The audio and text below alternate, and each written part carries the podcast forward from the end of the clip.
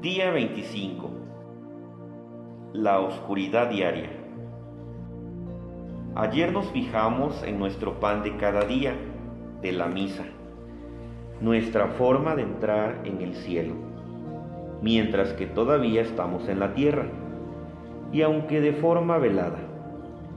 Vimos cómo la misa es nuestra forma de anticipar y participar en el perfecto amor de Dios por sí mismo y por lo tanto una nueva manera de volvernos perfectos, nosotros mismos.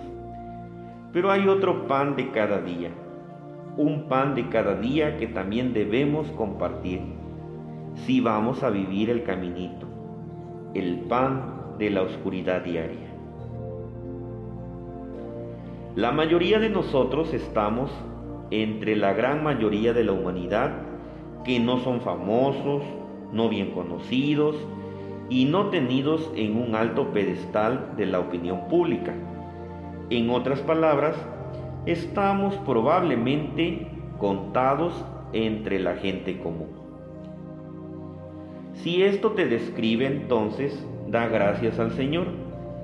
Será mucho más fácil para ti vivir el caminito, convertirte en uno de los más grandes santos de todos los tiempos y ayudar a salvar al mundo. Más sobre esto el día de mañana. Pero tenemos que estar dispuestos a aceptar la cruz de una vida ordinaria y comer el pan de la oscuridad diaria. Déjame explicar. Por supuesto, la mayoría de nosotros, especialmente en esta era de los medios sociales, deseamos ser conocidos, muy queridos y alabados por ser importantes o atractivos. Pero entonces, cuando tenemos que soportar la tortura de estar tranquilos y solos en nuestras propias habitaciones, nos damos cuenta de que a los ojos del mundo no somos tan importantes o atractivos. Es decir, incluso si tenemos un montón de logros y hermosas selfies, todavía habrá ese dolor de autoacusación que se arrastra y dice, no has alcanzado un destino de grandeza. Usted no es importante, no eres atractivo, no eres nada. Para combatir esto podemos tomar aún más selfies o salir corriendo para lograr cosas aún más grandes, para ser un nombre para nosotros mismos, para ser alguien.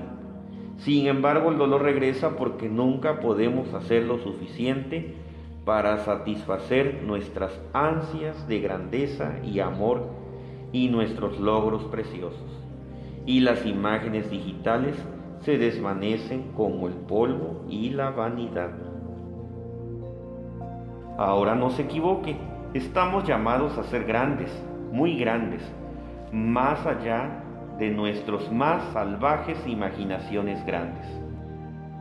Pero esta grandeza no es la que suele considerar como grandeza. La verdadera grandeza no se basa en el juicio y en la evaluación de los mortales. Por el contrario, se basa en el juicio del Todopoderoso, Dios, el único que es verdaderamente grande. Y su grandeza se revela en el hecho de que lo que más le atrae son las pequeñas almas, los humildes, los débiles y los quebrantados. Su grandeza se muestra en la forma en que dispersa los soberbios del corazón y enaltece a los humildes, en la forma en que resiste a los soberbios y da la gracia a los humildes. Y para pequeñas almas como nosotros, si lo aceptamos, su grandeza se muestra en la forma en la que Él nos compartirá una parte de su propia grandeza y gloria. Pero recuerda, el caminito es un caminito de oscuridad. Por lo tanto, no siempre sentiremos la grandeza de Dios llenando nuestro corazón. Y si lo hiciéramos podríamos ser hinchados de orgullo y ya no seremos pequeños. De hecho, la mayoría de las veces es probable que no lo sentiremos en absoluto y tendremos que luchar para creer que Dios aún nos ama. De hecho, puede que tengamos que luchar contra la depresión, el desánimo y hasta desesperación. Pero puede que tengamos que esperar contra toda esperanza, en la promesa de la misericordia de Dios. Y ese es realmente el punto de hacer el caminito en gran amor. Las almas pequeñas suelen vivir una vida normal, pero están llamadas a hacerlo con extraordinaria fe, esperanza y amor. Su extraordinaria fe y esperanza es creer en la promesa de la misericordia de Dios y esperar que Él las llevará a las alturas de la santidad. Y aunque ni ellos ni nadie lo vean en esta vida. Su extraordinario amor consiste en sus esfuerzos por mantenerse, intentando por mantenerse, esforzándose por amar a Dios y al prójimo en las cosas pequeñas. De hecho, su objetivo es hacer pequeñas cosas con gran amor. Ahora, en sus esfuerzos por vivir toda esta fe, esperanza y amor ocultos y extraordinarios, las pequeñas almas están en buena compañía. Por ejemplo, de vuelta al día 4, vimos que María, la Madre de Dios, tenía que comer el pan diario de oscuridad. Piensa en eso.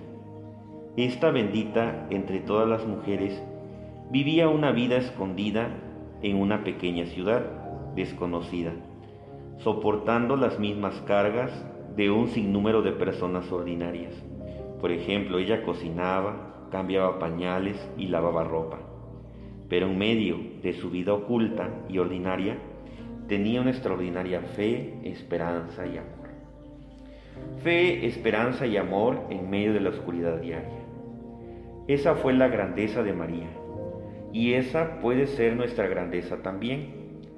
Así que no crea las voces del mundo que dicen, usted no es importante, usted no es atractivo o atractiva, usted no es exitoso, usted no es nada.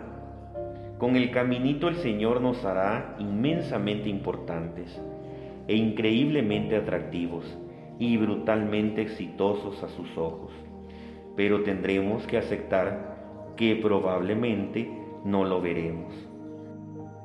Tendremos que aceptar estar en la oscuridad, a vivir una vida ordinaria y a caminar por la fe. Sí, simplemente tendremos que abrazar la promesa que Dios nos vestirá con su propio amor divino en su propio tiempo y en su propia manera, incluso si tenemos que esperar hasta el final. Para cerrar la reflexión de hoy, reflexionemos la descripción de Santa Teresa del Caminito como un camino de oscuridad. Jesús me tomó de la mano y me hizo entrar en un pasaje subterráneo donde no hay ni frío ni calor, donde el sol no brilla y el cual ni la lluvia ni el viento visitan. Un pasaje subterráneo donde no veo nada más que una luz media velada, la luz que se difunde por los ojos bajos de la cara de mi novio. Mi novio no me dice nada, no veo que estemos avanzando hacia la cima de la montaña, ya que nuestro viaje se está haciendo bajo tierra, pero me parece que nos acercamos a ella sin saber cómo. Oración de hoy. Ven, Espíritu Santo, fuego de misericordia, ayúdame a vivir mi vida normal con una fe, esperanza y amor extraordinario.